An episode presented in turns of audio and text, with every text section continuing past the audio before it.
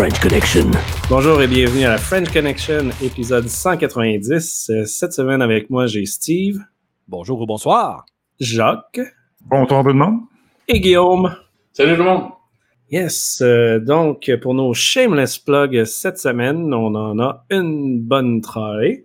Euh, les inscriptions pour le Hackfest euh, commenceront la semaine prochaine, donc dans les prochains jours euh, que vous écouterez cet épisode. Yay! Les, for- les formations du Hackfest sont aussi en vente déjà et ça va bon train. Je pense qu'on a reçu une quinzaine aujourd'hui. Quand même cool. Yay! Le Hack in Paris du 15 au 19 novembre.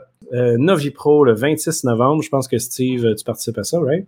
Exactement, j'y présenterai, euh, tout comme euh, la conférence euh, Le Point le 10 février 2022, Pat, et peut-être que tu y participeras aussi, je l'espère, qui va être le colloque national de cybersécurité 2022, secteur municipal spécifiquement. Ouais. Parlons de la sécurité municipale. Euh, Je pense que ça va être utile euh, qu'on en parle parce que c'est- au final, ça ressemble à une PME. Donc, euh, ne pas manquer. On a aussi réseau Action TI qui est le 4 novembre. Peut-être, Steve, le prochain point, euh, tu peux peut-être nous introduire ça un petit peu. Oui, c'est un personnage euh, qui est très peu connu dans la communauté locale, comme j'appelle ça. mais je vais qualifier de héros. Comme tout héros dans sa nation, il est peu connu. Mais pour ceux et celles qui ont étudié le CISSP, vous avez appris, à connaître le nom de euh, Clément Dupuis. Euh, Clément, c'est un ancien militaire qui s'est retiré après 20 ans de service au garde d'adjudant et c'était un des premiers qui a commencé les intégrations dès 93-94 des plateformes euh, en réseautique sur des théâtres d'opération comme en Rwanda, en Somalie, ici au Canada. Tout ça dans, le bon vieux temps qu'on avait du Bang Vines et des- d'autres moyens primaires de communication.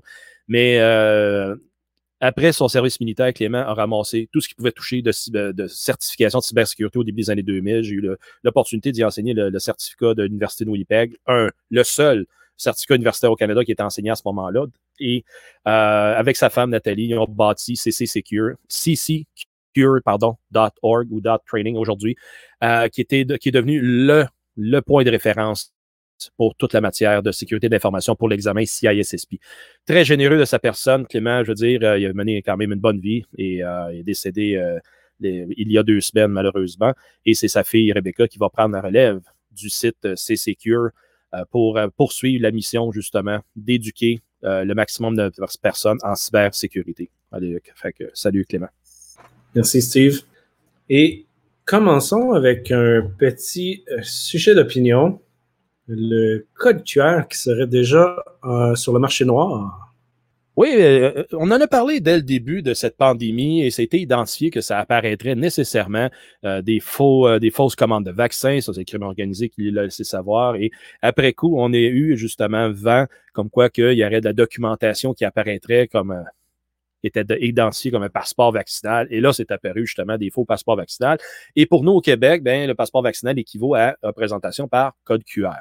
Et de- donc, il y a une enquête policière présentement, je me semble qu'on en a parlé déjà euh, pour la, la- portion de Gatineau, et ça s'est précisé que les, les services de police ont reçu plainte et font enquête. Mais là, ça se répand un peu partout au Canada. Et ce que j'ai su aujourd'hui, euh, primeur, que euh, ailleurs au Canada, les gens arrivent avec le preuve vaccinale qui n'a pas de code QR et pour être parce qu'ils sont en visite ailleurs, ça c'est des non vaccinés, reviennent avec une preuve vaccinale falsifiée d'une autre province et se présentent au ministère de la Santé ici ou au point de service de peu importe lequel et tentent d'avoir un code QR légitime du Québec. L'affaire là-dedans, ils payent 200-300 pièces à l'extérieur. Celui de Gatineau, le réseau, ils, ils vendent ça à 500 pièces, qui est un vrai code QR du gouvernement du Québec, qui est malheureusement émis par un mandataire euh, vers eux.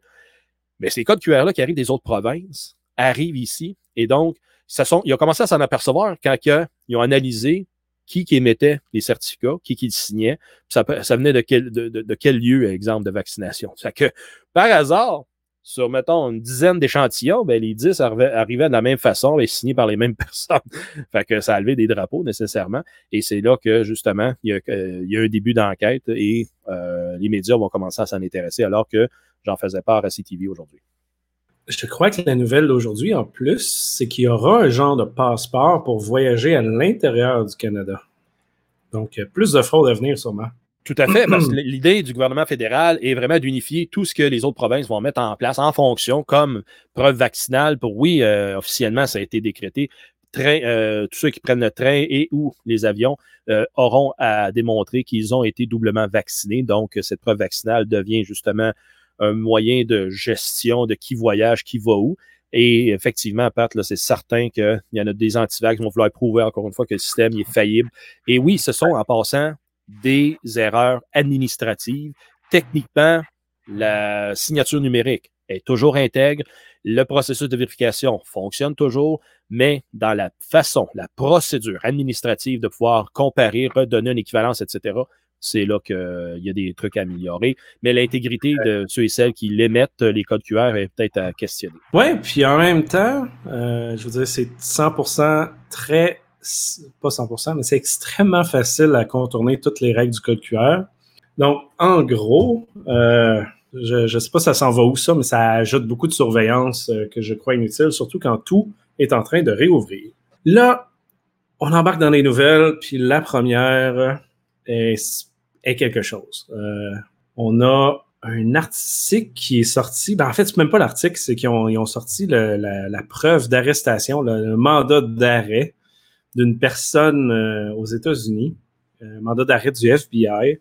Ce qui est intéressant, c'est que dans le mandat d'arrêt de la DOJ, tu as l'histoire complète avec les copies de courriel et tu vois le ridicule de la chose. Euh, donc, on a un, Américain qui travaillait pour la Navy nucléaire, qui a décidé de commencer à vendre des dossiers euh, top secrets à d'autres nations.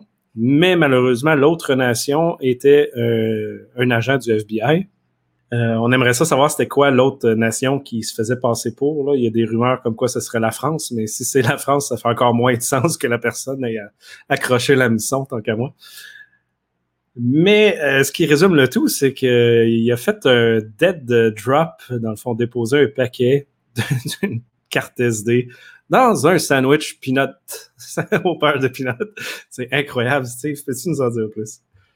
Tous les moyens sont bons lorsqu'il y a des passages d'informations non autorisés et les gens sont, deviennent imaginatifs, mais peut-être que c'était justement pour la marine américaine un moyen d'avoir facilement accès à de l'information avec des, des beurres de beurre d'épinards, mettons ça comme ça. Mais euh, trêve de plaisanterie, ce sont à travers des cartes SD que les informations ont été copiées et repassées quand même, une carte SD, c'est petit, surtout si on considère peut-être juste prendre les petites, petites, petites cartes SD. La grosse carte SD, c'est quand même assez gros, mais quand on peut aller chercher juste le petit, la petite portion à l'intérieur de la carte SD, le micro SD, ben déjà là, ça se cache encore mieux dans n'importe quoi. Fait que de cette façon-là, ils ont pu à ce moment-là dire euh, ben voici, mec, tu manges, tu vas être rassasié de toutes parts, de tous côtés. Sauf si ça passe tout droit, c'est dur à repérer à la sortie, à l'output. Mais euh, l'information, quand même, vous savez, on peut mettre jusqu'à un terabyte d'informations maintenant sur des types de cartes SD comme ça. Donc, c'est massif l'information qui peut être véhiculée. Et on y voyait justement des quantités d'informations qui ont sorti, là, euh, qui étaient dans l'ordre de plusieurs mégabytes, même gigabytes euh, en termes de contenu. Ceci dit, peu importe la nation, ça demeure quand même des secrets, un, militaires, mais deux, compétitifs au niveau commercial, donc la propriété intellectuelle qui est encore euh, sollicité. Et à travers les chiffres miroités dans l'acte d'accusation, c'est quand même, je trouve, encore une fois, peu payé pour un crime quand même assez important.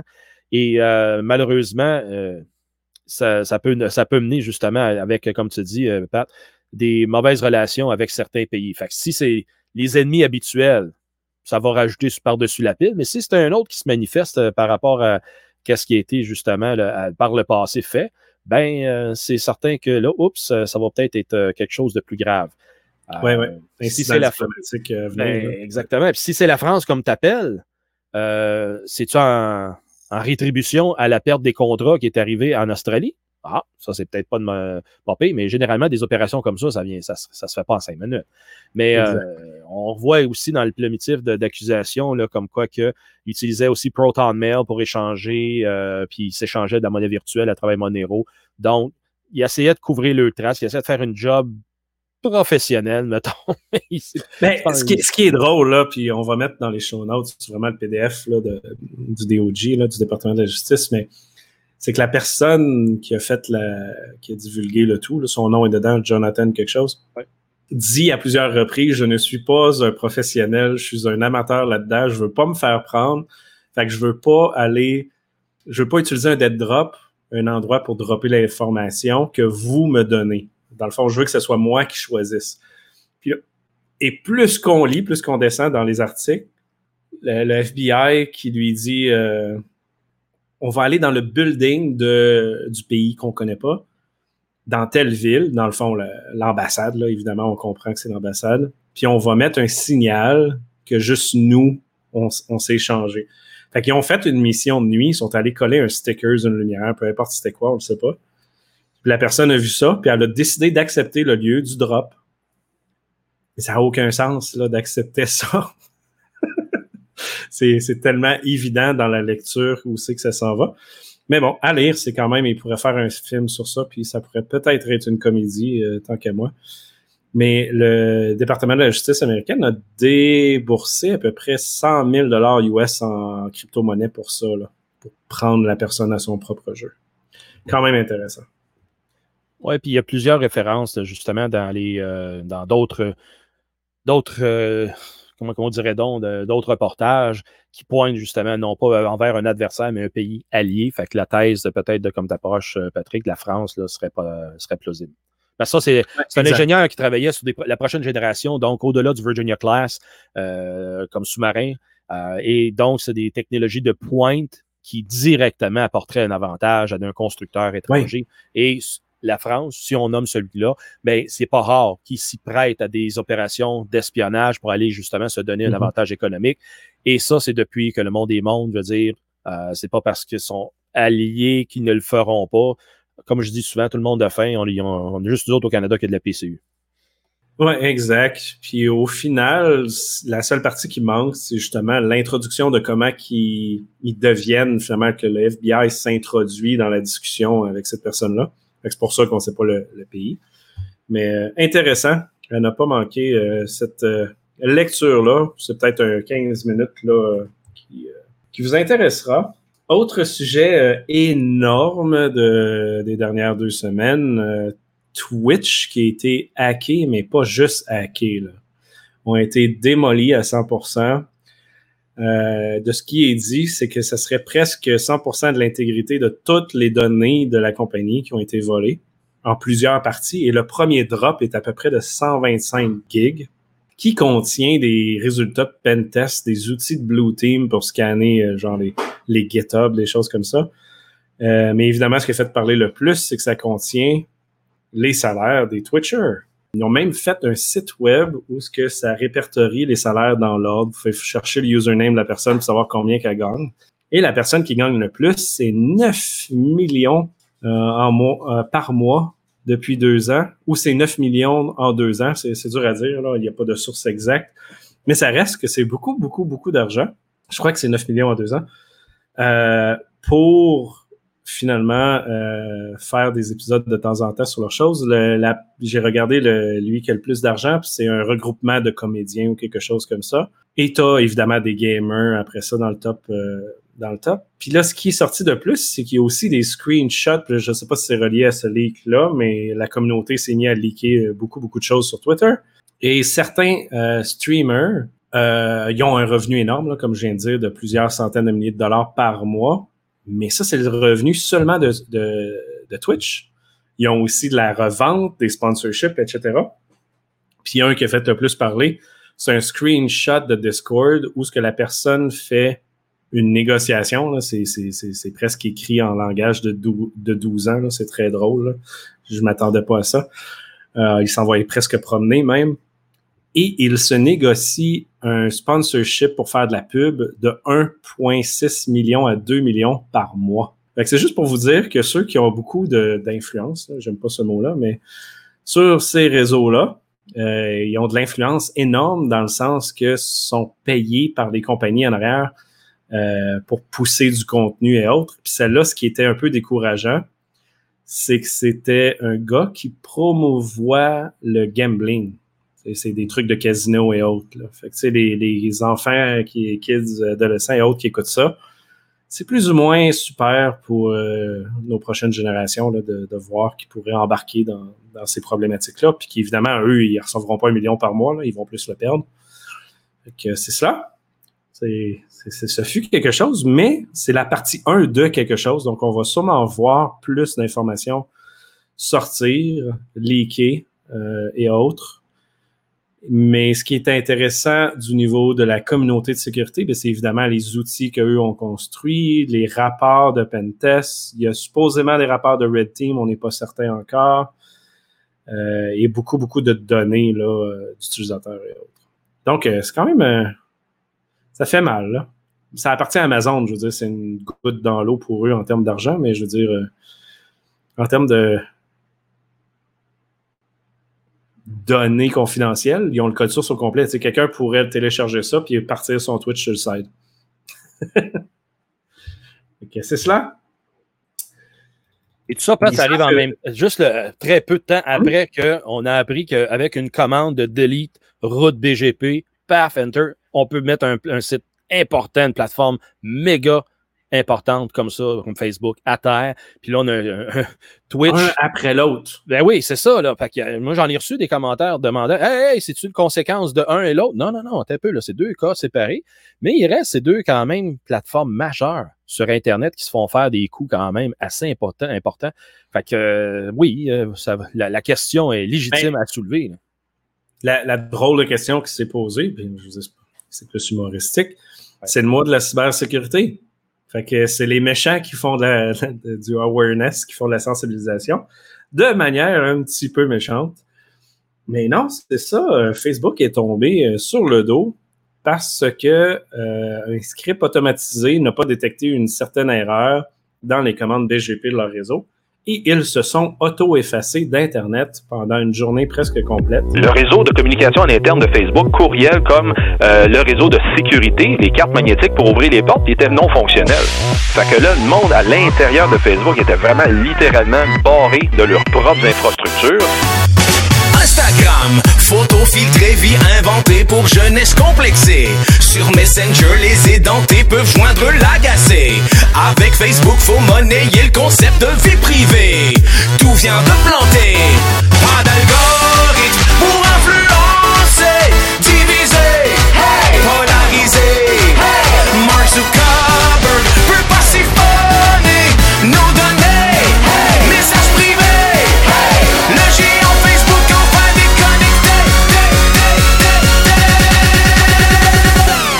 total tout, on parle de 3 milliards de plateformes potentiellement qui ne fonctionnent pas. Tout le monde sur Twitter.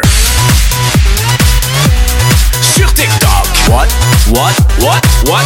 Y'a plus de WhatsApp. Sur Twitter. What? What? What? What? Facebook est en panne. L'Auto-Québec qui a écrit Profitez de ce petit moment de repos de Facebook et Instagram pour consulter nos offres d'emploi. Il y a la Deuxième Guerre mondiale, il y a la guerre du Vietnam, puis il y a Facebook qui ferme durant une journée.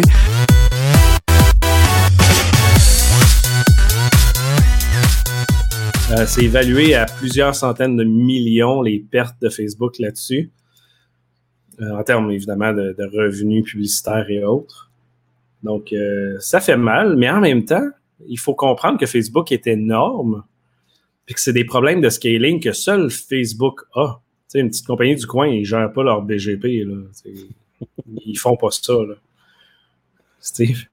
Ben, en même temps, moi, j'avais invoqué sur euh, les multiples entrevues que j'ai faites cette journée-là euh, que ça aurait pu être une action de l'interne. Suite à 60 Minutes le dimanche soir de la révélation, de, plutôt la dénonciation de Francis Hogan, comme quoi que Facebook, euh, c'est une gang de, je ne peux pas le dire en ondes, mais euh, elle, elle, dénonçait vraiment, donc c'est un whistleblower qui a dénoncé les mauvaises pratiques de Facebook, donc pour dire que les officiers de la compagnie, eux autres se préoccupaient bien plus de la rentabilité, le nombre de clics que génère une nouvelle et non pas la moralité de ces nouvelles qui sont échangées. Alors, c'est là qu'on peut questionner justement les fameux algorithmes qui, nous qui viennent nous faire la morale en disant Hey, hey ce que tu mets là, c'est pas correct, là, on va te suspendre ton compte et des affaires comme ça.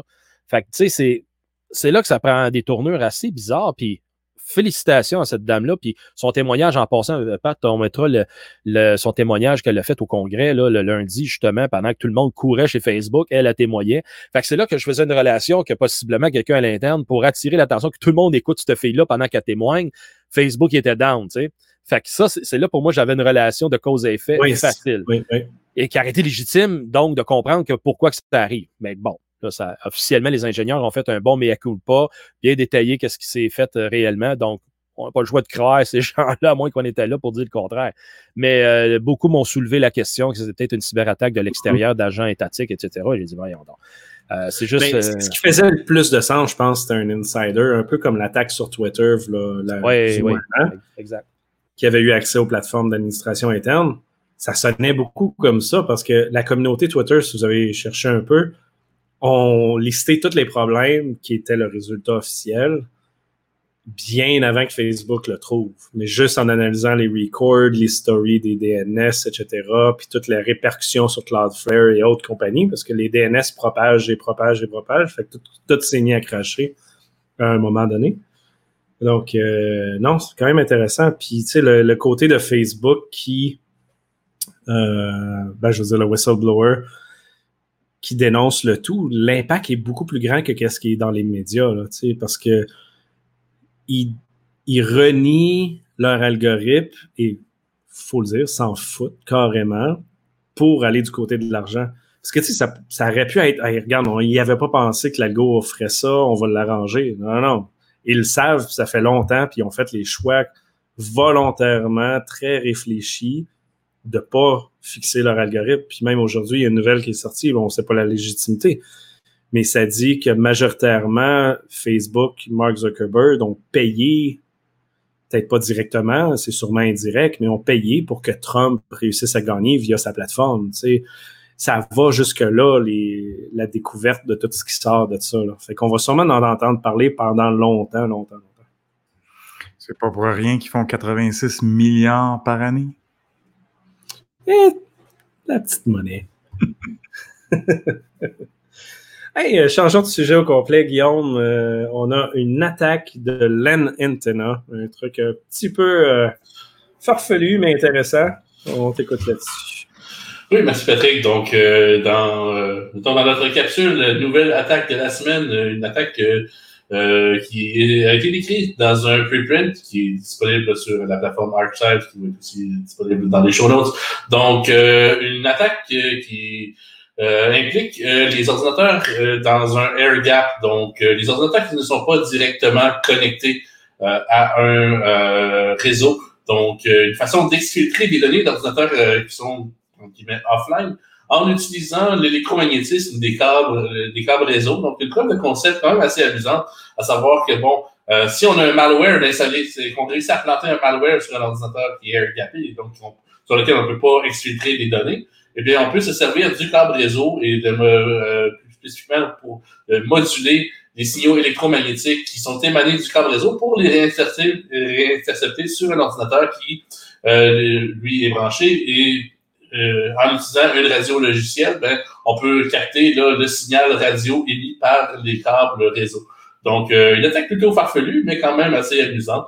Euh, donc, on se rappellera là, que justement, les ordinateurs air-gappés euh, sont souvent justement des... Bien qu'on pense que c'est les ordinateurs les plus difficiles d'accès, euh, si on pense par exemple au cas de Bradley Manning qui avait réussi à exfiltrer des données avec un CD de Lady Gaga. Donc, euh, c'est souvent, c'est pas toujours le point le plus euh, endurci d'un réseau. Donc, euh, à lire euh, définitivement pour les amateurs du genre. Oui, exact. Le, seul point qui été élevé sur cette attaque-là, puis euh, je pense qu'il est légitime, c'est que oui, ça fonctionne, mais quand tu veux faire de l'exfiltration, habituellement, il faut que tu aies accès à la machine que tu veux faire l'exfiltration, parce que tu veux rouler du code dessus pour exfiltrer. Que c'est, un peu complexe de réussir à faire du RCE via une machine pas encore. Oui, tout à fait. Puis il y a tout, il l'aspect aussi, bon, ça demande un certain contrôle de l'environnement. Il faut quand même euh, euh, Ben, planter le système radio. Donc, euh, oui, c'est, ça, euh, vraiment plus du domaine théorique et du domaine de, de la preuve de concept. Je pense pas que c'est le domaine qu'on va avoir des toolkits euh, qui vont être vendus sur le dark web pour Oh, commander ton truc d'exfiltration de données.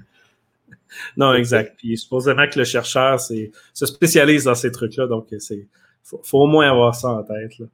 Euh, si on s'en vient du côté un peu plus Québec, genre que les PME qui auraient beaucoup de phishing relié à QuickBooks Oui, mais pas nécessairement au Québec. Là. C'est tous les utilisateurs de QuickBooks. J'ai trouvé ça intéressant parce que, bon, moi, je m'en sers, mais il y a beaucoup, beaucoup de PME qui se servent de QuickBooks. Et euh, c'est rien qu'à voir vraiment avec QuickBooks eux-mêmes. Là, c'est pas des, des, failles de leur part, mais il y a beaucoup d'attaquants, de, cyberméchants qui profitent euh, de, de, de, faire de l'hameçonnage à propos de QuickBooks, qui envoie des courriels aux, gens pour dire ben votre plan a expiré, cliquez ici pour vous le connecter puis vous renouveler votre plan. Donc c'est juste un petit euh, rappel aux gens de faire attention d'être encore là, très vigilant quand, euh, vous recevez des courriels comme ça. Typiquement, euh, juste par expérience, je sais que QuickBook va pas vous demander de cliquer ici pour vous, vous connecter. Là. de toute façon, en regardant les, spécimens de courriel, pardon, c'est assez évident là, que c'est c'est de l'hameçonnage. Ça, ça prend pas de la, grosse spécialité en cybersécurité pour détecter ça. Donc, à tous ceux qui utilisent QuickBooks, faites attention si vous recevez des courriels euh, à propos de ça. Plutôt, je vous suggère de vous connecter dans votre compte QuickBooks et euh, s'il y a de quoi qui se passe, euh, c'est là que ça va être noté. Excellent. Steve, on a une attaque c'est pas vraiment une attaque, mais un problème, en fait, qui a été détecté euh, sur les clés SSH d'un produit de Git. Et euh, on a effacé des centaines de milliers de clés non sécuritaires là, euh, via Azure, GitHub, GitLab, Bitbucket. Et oui, euh, on peut dire même une méga révocation à la portée que ça a eu. On parle vraiment de, milliers d'organisations. De, Et ça, ça vient à la suite à la demande d'une compagnie aux États-Unis, Axosoft, là, qui euh, développait Git, Git Kraken, mais ça? Oui, Git Kraken, et qui a découvert une faille dans le logiciel et qui était liée justement de près avec l'utilisation des clés SSH. Euh, et donc, pour encore là, migrer tout ça sur le bon côté des choses et, de minimiser le risque, il faut vraiment le dire comme ça, ben, ils ont décidé de tout vraiment éliminer tout ce qui est SSH partout sur les plateformes que, qui est Azure DevOps, GitHub, GitLab, Atlassians, Bitbucket. Et euh, c'est là que ça prend toute son importance. Par contre, ce qu'il faut saluer, justement, c'est l'initiative euh, de faire cette intervention-là massive pour éviter justement qu'il y ait euh, une, exfiltration d'informations euh, au-delà de ce que les gens travaillent là, dans le quotidien. Fait que c'est tant mieux qu'il l'ait fait. Chiant, par contre, que tout le monde se doive d'aller refaire le clé, euh, le paire de clés pour que ça soit encore là sécuritaire dans le travail. Oui, mais en même temps, c'est vraiment leur job de détecter ce genre de choses-là. Puis GitHub, GitLab, ce type d'entreprise-là, généralement, ont mis beaucoup d'efforts pour détecter aussi les codes les clés secrètes et autres euh, qui sont diffusées par erreur. Donc, ça vient un peu euh, dans le même sens de détecter quelque chose de vulnérable pour le fixer.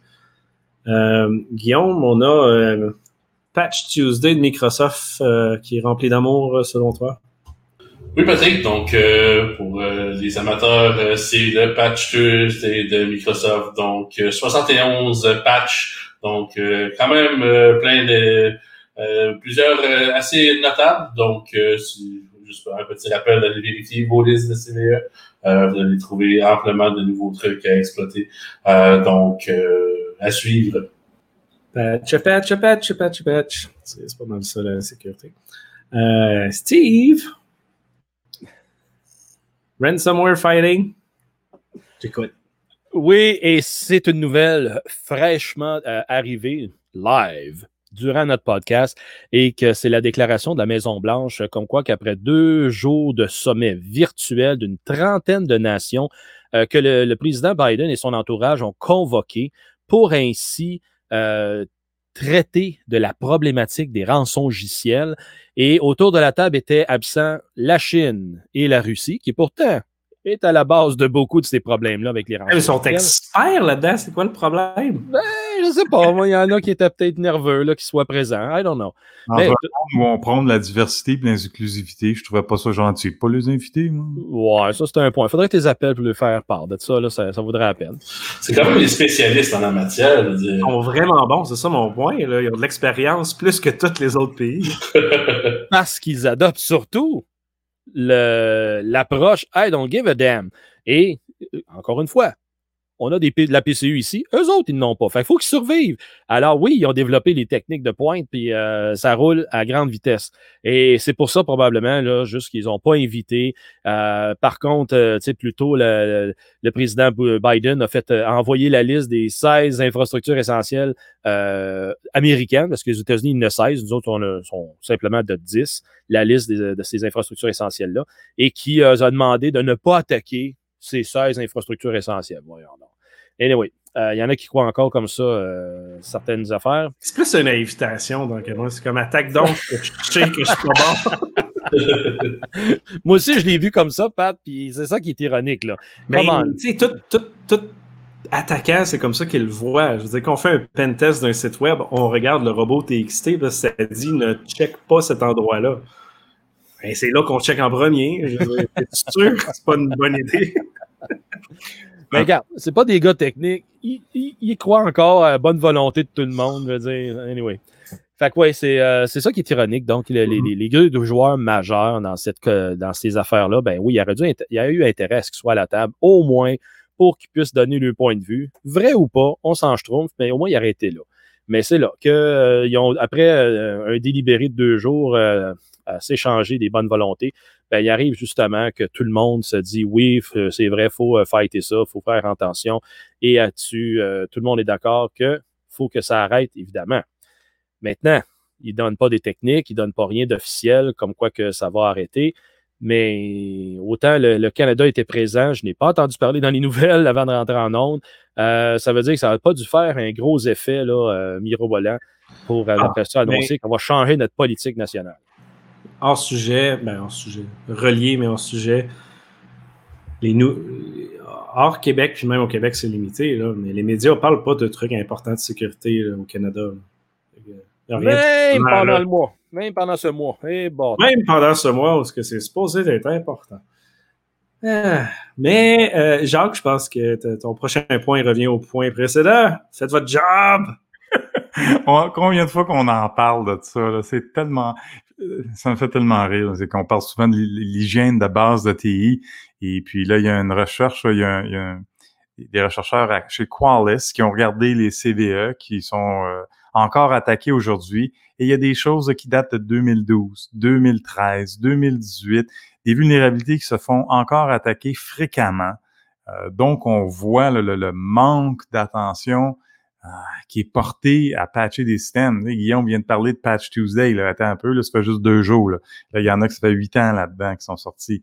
Donc, euh, ça revient toujours à ça. On en parle souvent dans le podcast, je le mentionne souvent. C'est comme, c'est votre job, ouais. Tu sais, ceux qui sont en TI, ils disent, ouais, mais c'était compliqué. Ouais, mais c'est votre job. c'est pour ça que vous êtes en TI, c'est pour vous en occuper. Euh, je la comprends pas. Mais c'est ça, là, encore, ça, ça persiste, et à mon avis, ça va persister jusqu'à la journée de ma mort. Euh, tu sais, c'est ça, là. Euh, Le dernier chiffre que j'avais vu, moi, c'est 61% des attaques qui sont qui réussissent sont contre des vulnérabilités qui sont déjà patchées par les fournisseurs. C'est là, que je là je voulais aller. Puis, euh, puis même ransomware, euh, je sais pas ton pourcentage, te relié à quoi, mais dans les récentes recherches, le pourcentage est dans ces chiffres-là, voire plus, là, que les ransomware utilisent des vulnérabilités existantes. Ben, tu puis Parce que oui, le phishing, c'est un. Puis tout le monde peut se faire prendre, là. Puis même moi, aujourd'hui, je fais cliquer sur celle euh, interne. là. Mais le problème, c'est qu'ils envoient des, souvent des PDF puis des, des affaires de genre qui exploitent une vulnérabilité sur les logiciels internes qui sont pas à jour. Là, Mm. tu l'ouvres, c'est game over. Ils ont accès à tout ton environnement que ton poste a accès. Puis c'est là que ça fait mal. Là. Puis, mais en même temps, oui, faites votre job, mais ça reste que c'est un problème énorme pour les entreprises qui n'ont pas les compétences. Parce que la majorité des PME, ils n'ont pas d'équipe TI. C'est c'est en dehors. Puis les PME qui sont un petit peu grosses, tu sais, passer des centaines de personnes, même s'ils ont du monde en TI, ils n'ont pas le budget pour gérer ça rapidement, tu sais. Non. Fait que l'enjeu, tu sais, il y a deux méga enjeux en, en sécurité informatique. Là. Un, c'est de rendre les trucs plug and play par défaut, là, tu sais, que votre grand-mère puisse mettre un 2FA facilement. Quand ça, ça marchera, là, on dira que 2FA, c'est utile.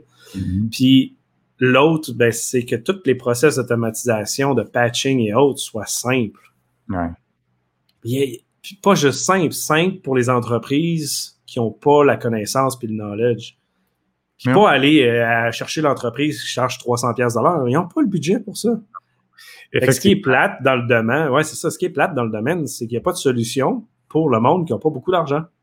Non. Fait qu'ils sont pognés à faire leur job, mais malheureusement, ils la font pas. Puis la majorité, ils savent même pas que c'est leur job. C'est ça qui est encore plus triste. Exact. Mais tu sais, je pense, dans, tu sais, ça fait 30 ans, là, je suis en informatique, puis en infrastructure, puis aujourd'hui, je me dis, Caroline, c'est beaucoup plus facile, tout est virtuel. là. Tu prends un snapshot, on en a déjà parlé, là. tu prends un snapshot, tu patches, ou ça marche pas, on revient en arrière. Hey, si ça fonctionne, tu délites ton snapshot. Écoute, là, 15, 20, 25 ans, t'avais pas ça, là. Tu faisais du bare metal, puis là, tu t'assurais qu'avant de faire ta mise à jour, tu avais tous tes backups, puis là, tu chiais des tacs quand tu mettais le, le- le- le- le- quand tu mettais la disquette dedans. Mhm. Moi ça, là. Sais, là, c'est Ah ouais. Compliqué, là. Hey, là, on était braves, là, on avait des couilles pour faire ça. Mais là, avec, la, avec virtualisation, on s'entend, c'est beaucoup plus simple. Mais pour ton point, est, est d'accord, là, tu sais, faut, faut qu'il y ait- je sais pas, je sais pas que ça va prendre là, pour que les fournisseurs de services TI s'en occupent, les départements de TI, pour que ce soit plus abordable. Faut que ça se fasse parce que pas le faire, ça peut coûter beaucoup plus cher. hein. Steve? Ben, cet été, on en a été témoin. Oups. Oui, mon microphone marche. OK. La- on été témoin justement cet été de ces événements-là, lorsque les serveurs Exchange ont été justement investis par le ministère de la Justice américaine, que le FBI, par mandat spécial, ont été dans les entreprises directes et patché toutes ces affaires-là. C'est capotant. Donc, comme vous dites, il y a une inconscience dans le marché qui ne prennent pas le temps justement de prendre connaissance de l'infrastructure qu'ils ont et après coup, faire le travail de base. C'est fou, là. C'est fou. Ça commence par la, la- la- première étape, c'est faire l'inventaire, puis ils savent pas. Mais en même temps, des fois, comme on dit, c'est tellement gros, ils en oublient justement toute leur structure, comment est-ce qu'ils sont arrangés. Mais euh, définitivement, le gouvernement américain, à la suite de Colonial Pipeline, ils ont fait voter des lois supplémentaires que là, ils demandent un peu plus de euh, d'imputabilité des gestes et en même temps que les compagnies soient mauditement plus transparentes sur justement des gros morceaux comme qui est arrivé à Colonial Pipeline, le JBS, le, le transformateur de viande, euh, qui fait en sorte que oui, c'est peut-être juste un rançon que tu as eu, mais regarde que c'est toute la chenoute que ça a fait. Fait que euh, c'est ça, c'est là que oui, je crois que les élus commencent à en avoir un, trop plein. Mais pour que les élus en aient un trop plein, faut que nous, ceux, ceux qui les élus, qui lui donnent un mandat de nous représenter, ben, qu'on le laisse savoir. Et de cette façon-là, ça va peut-être faire changer des choses. Hey, tu veux plus loin? Ah oui, donc. J'en dise trop, mais tu sais, faudrait qu'il existe des subventions pour faire de l'innovation. Hey, ça, ça Mais- serait une bonne idée. Mais de la vraie innovation, tu sais, pas genre certifier des PME, mais vraiment développer un logiciel qui permet aux PME de se sécuriser. Ça, ça serait utile en maudit. Avec l'intelligence artificielle. Puis des blockchains. Mais ça, c'est pour un autre jour. Guillaume, l'Inde, là, Oui, Patrick. Donc, un communiqué du gouvernement indien qui fait la grande manœuvre de centraliser ses services TI dans un singulier portail, donc un portail unique pour l'ensemble de ses services. Et donc, euh, je vous invite fortement à aller voir le communiqué de presse en question qui est dans les show notes, et plus particulièrement l'URL et ses paramètres. Donc, un communiqué de presse euh, qui est plein de gros bon sens euh, et qui soulève vraiment la question à savoir euh, est-ce qu'on doit vraiment centraliser les services euh, TI lorsqu'on a ce genre d'attitude-là en TI, ce genre de technologie-là? mais m- moi, j'aime ça, la centralisation. Puis ça va être la prochaine nouvelle, Alexis.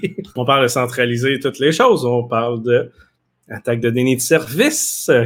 Euh, point intéressant, euh, Microsoft Azure qui en a bloqué une des plus grosses ever, je pense la deuxième plus grosse. Oui, si c'est pas la plus grosse, euh, 2.4 terabits par seconde. Pour ceux et celles qui ont de la misère avec la mathématique des choses, vous avez probablement aujourd'hui, en 2021, une technologie qui approche le gigabit par seconde. Donc, c'est 1 milliard de bits par seconde. Mais là, on parle d'un million, de, de un 1000, giga, 1000 gigabits par seconde, ce qui fait le 2.4, 2400 gigabits par seconde. Ça, c'est la vitesse à laquelle l'information tentait de venir et de mettre euh, Azure euh, par terre, donc hors service par cette attaque-là. Euh, c'est une attaque quand même qui n'ont pas eu trop de misère à esquiver parce que c'était par UDP. Un UDP, donc, c'est User Diagram Protocol, c'est de l'acheminement de flux d'informations, comme un peu le temps réel avec lequel vous écoutez le présent podcast, c'est envoyé en UDP. Alors que euh, lorsqu'il y a eu des attaques récentes en TCP contre les exemple les euh, fournisseurs de téléphonie IP, les VoIP, ben ça c'était avec des requêtes TCP qui là à ce moment-là, ça demande avec le three-way handshake une vérification supplémentaire qui fait travailler le CPU des machines en arrière, ce qui fait que ça demande et ça fait planter plus facilement les installations. De toute manière, c'est rassurant de savoir, un, qu'ils ont été capables d'arrêter ce genre d'attaque-là, mais cependant, deux, soyez assurés, il y en aura des plus grosses. Et pour ce faire, ceux et celles qui dépendent de l'infrastructure en info nuagique pour travailler au quotidien, que ce soit pour l'Active Directory qui est en Azure ou bien Office 365, est-ce que vous avez un plan B pour euh, survivre une panne, exemple, de 6 heures ou 24 heures, même 48 heures? Est-ce que votre entreprise sera capable d'être autosuffisante? Et du côté d'Apple, on a un 0D qui a été patché. Euh, Est-ce que tu peux nous en dire plus, Steve? Ben oui, la semaine dernière est sorti iOS 15.0, fantastique euh, système d'exploitation avec un paquet d'améliorations, mais surtout euh, l'emphase sur la protection de la vie privée de ses utilisateurs de par ses appareils. On parle de mise à jour donc des téléphones, des pads et même de euh, du produit de la télévision. Chose ironique, à la sortie de ce iOS 15-là, ben, est sorti aussi un Zero Day que quelqu'un tentait de faire euh, réagir à Apple avec ça, en lui disant Voici, vous sortez à iOS 15, il y a une vulnérabilité qu'on permet euh, de rentrer, même si l'écran de sécurité présente le mot de passe, il est possible de le bypasser. Wow! Et, App- et Apple, on se sont fait dire ça des mois avant la, avant la présentation d'iOS 15. Alors, ce, ce chercheur-là, ce qu'il dénonçait de surtout, c'est encore une fois la mauvaise façon de, de- que Apple ne considérait pas sa vulnérabilité qu'il a bien divulguée à travers le programme même de Apple et qui se retrouve quand même que les usagers étaient bafoués avec une version, disons-le, euh, truffée d'une vulnérabilité quand même euh, majeure. Là. Et après coup, donc, est sorti tout de suite après, dans la semaine suivante, euh, 15.01 et là, cette semaine, 15.02 pour un autre open source, euh, pas open source, mais plutôt un autre Zero Day qui a vu le jour et qui euh, met en péril justement que le système d'exploitation de ces appareils. Ce qui, vient, ce qui vient pour dire justement que tant mieux, on a une communauté, tout comme la communauté du Hackfest a contribué au développement du portail euh, au Québec du, de, de, de, de divulgation responsable. Et j'ai su par la bande que ça a l'air qu'il y a pas mal de divulgation, Patrick, qui rentrent dans le portail. Ça roule, ça roule. Félicitations, lâchez pas, encouragez le gouvernement à travailler. C'est comme ça qu'on va avoir une meilleure société. Mais euh, chose à part, euh, c'est fantastique. Et je crois que euh, le succès que vous divulguiez ces, euh, ces, ces bugs que vous trouvez sur les systèmes de- du gouvernement du Québec, ben, ça prouve justement que c'était manquant. Et euh, je suis certain d'entre certains d'entre vous dans l'auditoire, vous allez être en mesure d'en connaître des fantasmagoriques. Et de cette façon-là, notre société va mieux s'en porter. Et en passant, je dois vous confier, on est la seule province au pays qui fait ça. Devinez quoi? Il est fort à parier. Je pense que les autres vont pouvoir imiter, copier, même le fédéral, cette façon de Mhm. faire-là, et que ça va à ce moment-là bénéficier à tout le monde. Félicitations. Yes, je peux pas en dire plus, mais je sais qu'il y a des travaux qui existent ailleurs. Jacques, tu voulais dire quelque chose? Juste une note là-dessus, ce que Steve disait, là, puis à iOS euh, 15.01, puis après ça 15.02, très rapidement. Euh, On parlait de patcher plutôt. Écoutez, c'est facile, ça, là, pour les consommateurs qui nous écoutent. Faites juste activer les mises à jour automatiques. Par le temps, je me suis levé le matin, moi, puis j'ai lu les nouvelles de 15.02 puis Zero Day. J'ai regardé mon téléphone et mon iPad était déjà magiquement à 15.02. Très facile. Yes, bon conseil. Mais si on continue du côté d'Apple, euh, Guillaume, tout le côté justement que Steve a fait référence rapidement de, la sécurité euh, pour gérer finalement leur monopole, parce que Apple a souvent été un pionnier de ce côté-là. Peux-tu nous en dire plus sur euh, leur écosystème?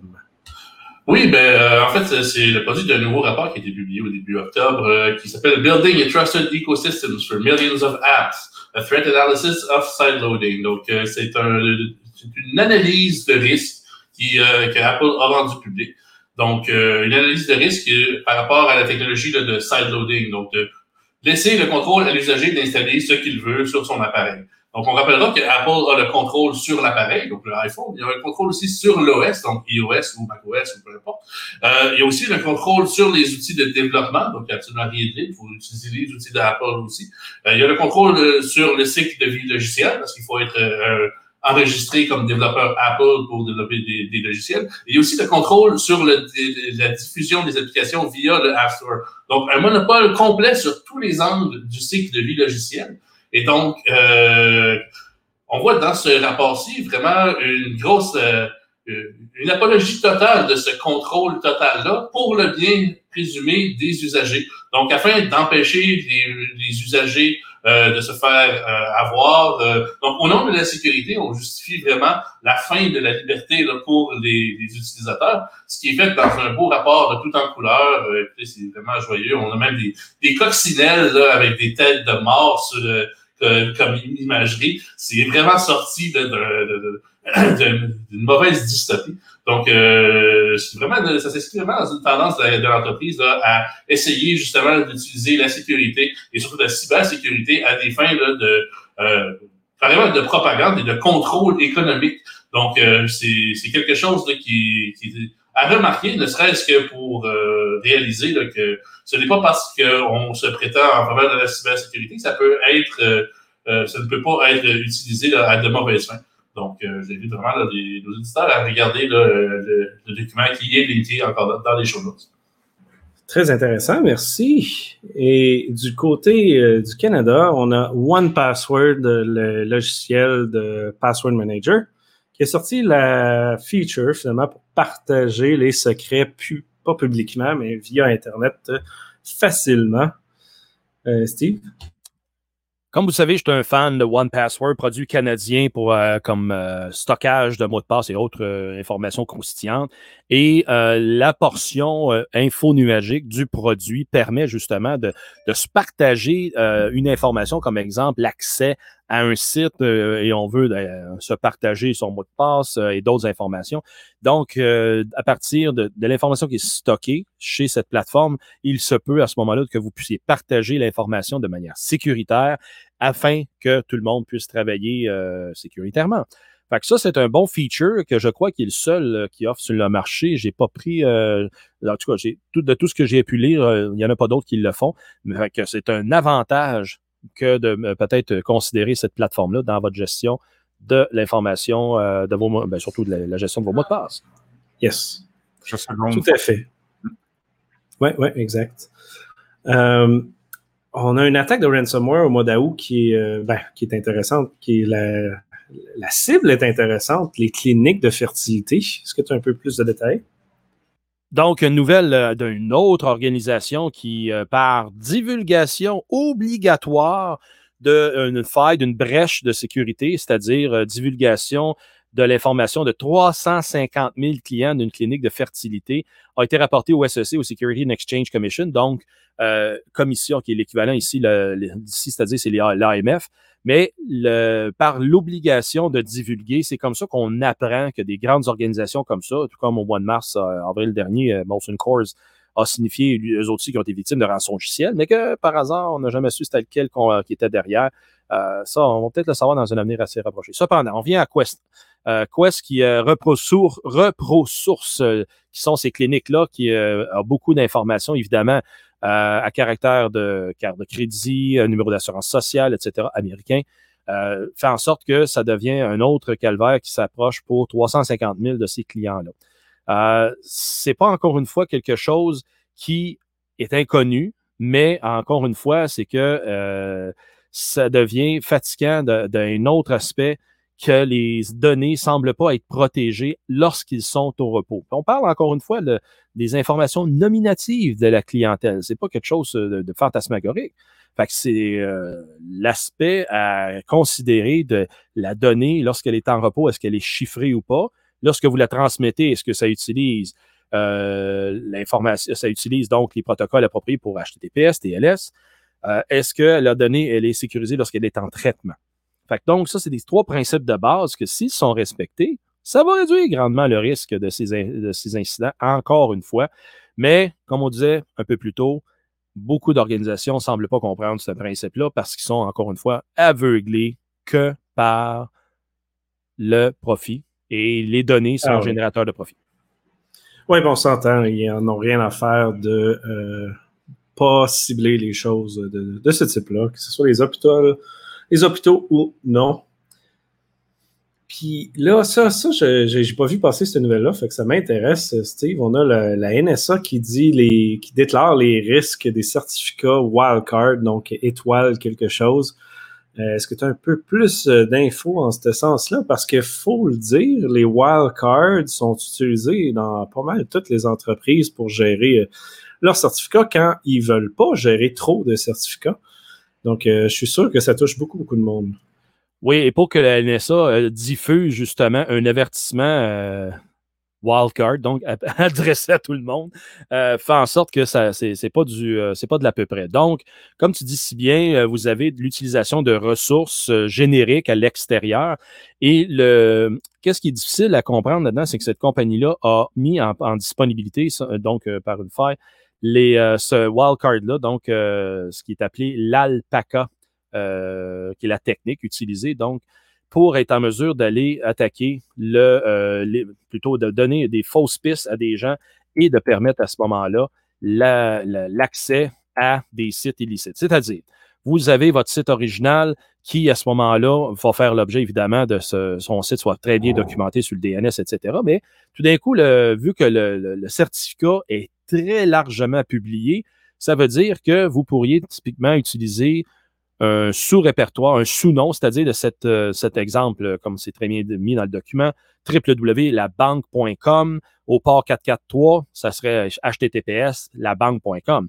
Mais si on ferait l'utilisation, si on fait l'utilisation de FTP labanque.com au port 990, ça devient aussi euh, quelque chose de réel et d'accessible, mais qui n'est pas hébergé nécessairement à la même place. Alors, c'est de cette façon-là que ça donne des sous-capacités de pouvoir euh, extraire, pas plutôt extraire, mais plutôt d'utiliser le- les informations de, ce certificat et de générer de, de fausses pistes pour amener à ce moment-là à l'interception, voire le vol de- de l'information en transit, sans avoir trop besoin de décoder quoi que ce soit, parce que ça va être légitimement envoyé de point à l'autre. Excellent. Donc, on a dans les show notes euh, alpaca-attaque.com que vous pouvez aller voir pour plus de détails.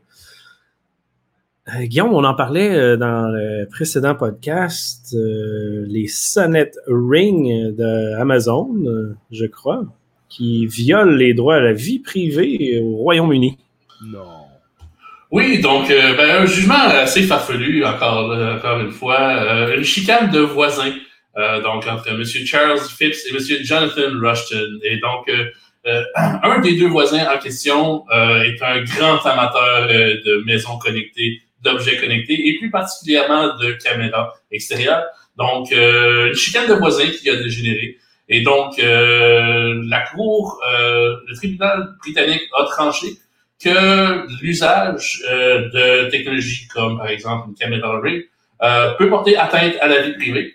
Euh, donc, euh, un dossier qui était chaud parce que justement, bon, on parle ici de litige entre voisins. Bref, une chicane de voisins qui a dégénéré et qui a escaladé un peu l'échelle des tribunaux britanniques, à savoir que, bon, euh, l'utilisation des caméras euh, Ring peut enfreindre la vie privée euh, si elles sont utilisées dans des positions euh, abusives. Donc, euh, un jugement qui risque de faire quand même là, beaucoup d'écho parce que, bon, on sait que Ring n'est pas juste un détaillant d'appareils, mais revend aussi des données. C'est le plus gros réseau de surveillance po- policier au monde. Alors, on sait que la compagnie de partage des documents avec les euh, partage des vidéos avec les services de police de partout à travers le monde. Donc, euh, c'est un gros jugement de Ils non. ne partagent rien, voyons donc. En fait, c'est écrit noir sur blanc dans leur, dans leur terme de service si tu prends la peine de lire les 92 pages.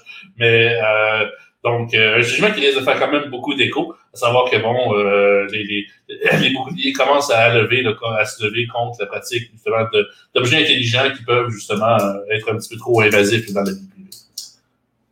Mais parlant de jugement, on va continuer ça avec Jacques. Un beau jugement de 42 millions de dollars pour Facebook, ce qui équivaut à Amazon. C'est la, même chose. C'est- gros, ça, comme montant quand même, hein, pour Facebook. Non.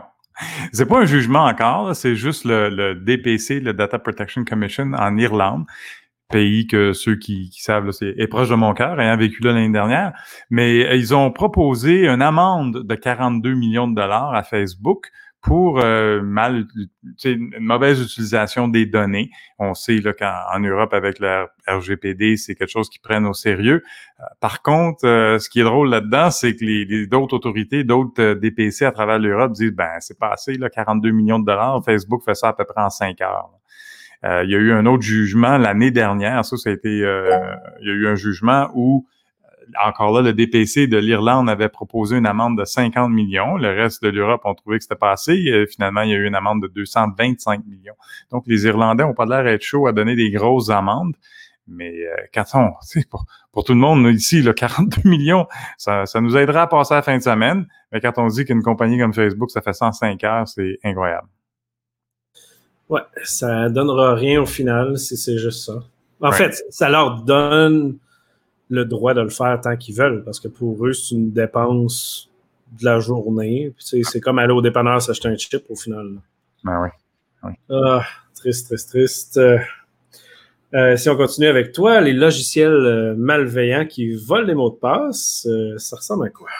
Ben, c'est deux articles que j'ai trouvés qui avaient une relation entre les deux, puis certainement, messieurs, vous avez sûrement eu ce genre de commentaires-là par les gens qui travaillent pas dans notre domaine, qui nous demandent fréquemment pourquoi est-ce que les cyber méchants font ce qu'ils font, là, extorquer les compagnies, puis euh, les rançons logiciels, chiffrer les données, des attaques comme ça. Ben, c'est simple, c'est parce qu'il y a de l'argent à faire ce que je trouve étonnant en passant à travers les nouvelles, c'est qu'il y a des opportunités d'affaires pour ces gens-là dans toutes sortes de choses. Donc, la première histoire que je trouve, c'est euh, un article qui dit que d'après un sondage de Kaspersky, il y a eu une augmentation de 45% dans les derniers six mois d'attaques pour euh, voler des identifiants, donc des noms d'usagers, des mots de passe. On entend presque tout le temps des, des, cas de rançon logiciel, c'est encore le plus commun de loin, mais il y a beaucoup d'outils d'attaques, des, des, groupes qui essayent de voler des identifiants. Pas longtemps après, je trouve un autre article qui parle d'un groupe russe, Fin12, qui, eux autres, ils ciblent les organismes, les organisations en santé donc surtout aux États-Unis, mais au Canada, en Amérique du Nord. Puis ce qui est intéressant, c'est encore là tout leur modèle d'affaires. Donc premièrement, on vise des organisations qui font 300 millions de dollars ou plus de revenus, et plutôt que de s'acharner à essayer de pénétrer le réseau, puis essayer de, de chiffrer, puis ça, ben ils achètent des, des access brokers, là, des gens qui justement volent des identifiants. Ils achètent les accès qui ont déjà été validés. Donc, on parle d'à peu près 5400 dollars pour acheter accès à un réseau. Mais quand on parle qu'on cible des organismes de 300 millions de dollars de revenus par année, ben c'est un bon ROI, hein, c'est un bon retour sur investissement. Donc, c'est intéressant de voir toute la dynamique des différents groupes. Tu sais, même dans notre domaine, en, TI, on dit à chacun sa spécialité. Ben, c'est la même chose pour eux autres. Là. Fait on a un groupe qui spécialise à voler des, des, identifiants puis de valider ça, puis là, ils vendent ça. Puis après ça, on a un autre groupe qui achète ces identifiants-là pour pénétrer les réseaux, puis chiffrer les réseaux, puis extorquer les gens. C'est intéressant, je trouve ça fascinant de voir la dynamique entre ces groupes-là. Oui, c'est utilisé constamment, tu as bien raison. Et dernière nouvelle, euh, Jacques, euh, Chrome, euh, ou pas Chrome, mais Google qui crée un Cyber Security Action Team. Ben oui, le A-Team. Ça, ça m'a juste fait rire parce que je suis pas un gros fan de Google en partant. Puis, il me semble ces temps-ci, hebdomadairement, sérieusement, là, toutes les semaines, il y a un zero day dans Chrome. Puis là, ça a les nouvelles sortes. en patch et Chrome, un zero day. Fait que là, ça me fait rire, moi, quand je vois des choses comme ça, quand Google creates Cyber Security Action Team. Ouh, là, ils vont aider les entreprises à se sécuriser. Donc, la première question qui m'est venue dans la tête, c'est, ben, est-ce que la première, euh, est-ce que la première recommandation va être d'enlever Chrome? Et c'est sur cette note qu'on se quitte. Euh. non, j'adore ça. Euh, ça me fait toujours rire. Ouais, mais en même temps, ils ont une superbe équipe de sécurité. Mais comme tu dis, ils créent des bugs ultra fréquents, mais je pense que Chrome, c'est juste trop gros. Là. Chromium, Chrome en arrière, euh, c'est énorme, c'est en C, en V8. Euh, il y a tellement de tech en arrière de ça que du monde fose ça à l'année longue. Ils se font démolir tous les jours, malheureusement. Oui, la, surface d'attaque de Chrome, elle est de, de, Google, pardon, elle est absolument énorme. Euh, ah, je pense que c'est de, faut quand même souligner le fait que bon, euh, Google est en arrière du Project Zero, donc euh, qui est justement un pas mal parmi les, les, les, plus grands euh, chercheurs en sécurité au monde. Je pense par exemple à Tavis Ormandy, pour qui j'ai le plus grand, plus grand respect, et surtout pour ses méthodes de disclosure qui sont absolument magnifiques. Je pense que ça donne un sourire en coin à tout le monde. Je pense que c'est ce qu'on voudrait tous faire dans la vie. Euh, je pense qu'il y, a des petits enfants en nous qui, qui ne peuvent que gérer euh, ce genre de tactique. Mais bref, euh, c'est quand même là une, une initiative de la part de, de, de l'entreprise qui n'est pas négligeable. Donc, je pense qu'au contraire, comme tu soulignes, Patrick, Chrome, c'est énorme. C'est juste la stack de ça, juste la stack logicielle de ça. Et vous pouvez aller voir le, le code source de Chromium en plus. Donc, je pense que justement, il y a non seulement un une volonté de sécuriser les choses, il y a une volonté de rendre les choses transparentes et il y a une volonté aussi de sécuriser les choses. Donc, euh, je pense que lorsqu'on compare les deux approches, mettons Google versus Apple, on parle du jour et la nuit là, en matière de, cybersécurité. Très bon point. Puis pour finir sur cette note, puisqu'on n'a pas le, le, segment officiel de Irresponsible Disclosure, ben en fait, c'est plus l'inverse. Puis Steve en a parlé un peu. Ben, si vous avez des vulnérabilités du gouvernement du Québec, euh, le Hackfest et la communauté ont participé à cette mise en place-là euh, de la plateforme de divulgation responsable des vulnérabilités du gouvernement du Québec. Donc, allez sur cyber.gouv.qc.ch slash vulnérabilité, sans accent, évidemment. Euh, et vous pouvez soumettre les bugs que vous avez trouvés s'ils sont d'une importance un petit peu plus grande que la majorité. Euh, en fait, le out of scope est là. ils, ont, bien fait ça. Euh, J'ai personnellement, personnellement soumis une vulnérabilité pour tester le, processus. Donc, on pourra en reparler quand le tout sera accepté d'être public. Et on verra euh, comment ça va. Mais très, très heureux que cela ait lieu. Comme Steve disait, c'est la première au Canada. Euh, même aux États-Unis, je ne sais pas s'il y a des, des États qui en ont, mais hors HackerOne, je veux dire, c'est qu'ils l'ont sur leur propre site. Non, parce qu'ils ont pris justement ces plateformes commerciales, ouais, comme hein? écrit, euh, tout comme euh, le Pentagone quand ils ont fait leurs affaires, il y a 4-5 ans. Euh, ils, ouais. ont, ils ont Air été. Force, ça. Ouais, fait que ça a donné Army. donc du jus de l'eau au moulin pour cette compagnie qui est quand même très importante, on s'en le dit. Oui, oui, oui. Mais ça demeure qu'ils n'ont pas voulu réécrire le livre, puis ici, ben, tout simplement, ouais. les gens ont fait quelque chose de la part. Oui, oui, oui. Mais euh, c'est ça, très heureux. Puis euh, je suis content de voir que ça fonctionne. Euh, on a hâte d'en de, entendre parler un peu plus euh, de ce qui se passe à l'interne, en espérant peut-être un talk ou access ou autre cette année ou plus tard. Ça serait bon, ça. Ça serait très, très bon. On essaye ça. Donc, euh, merci, messieurs. Et on se reparle dans deux petites semaines. Et on triera beaucoup, beaucoup de nouvelles, encore une fois, je crois, parce que je ne sais pas ce qui se passe dans le mois de la sensibilisation, mais c'est un peu débile. Over and out. Recording can't stop. The French Connection.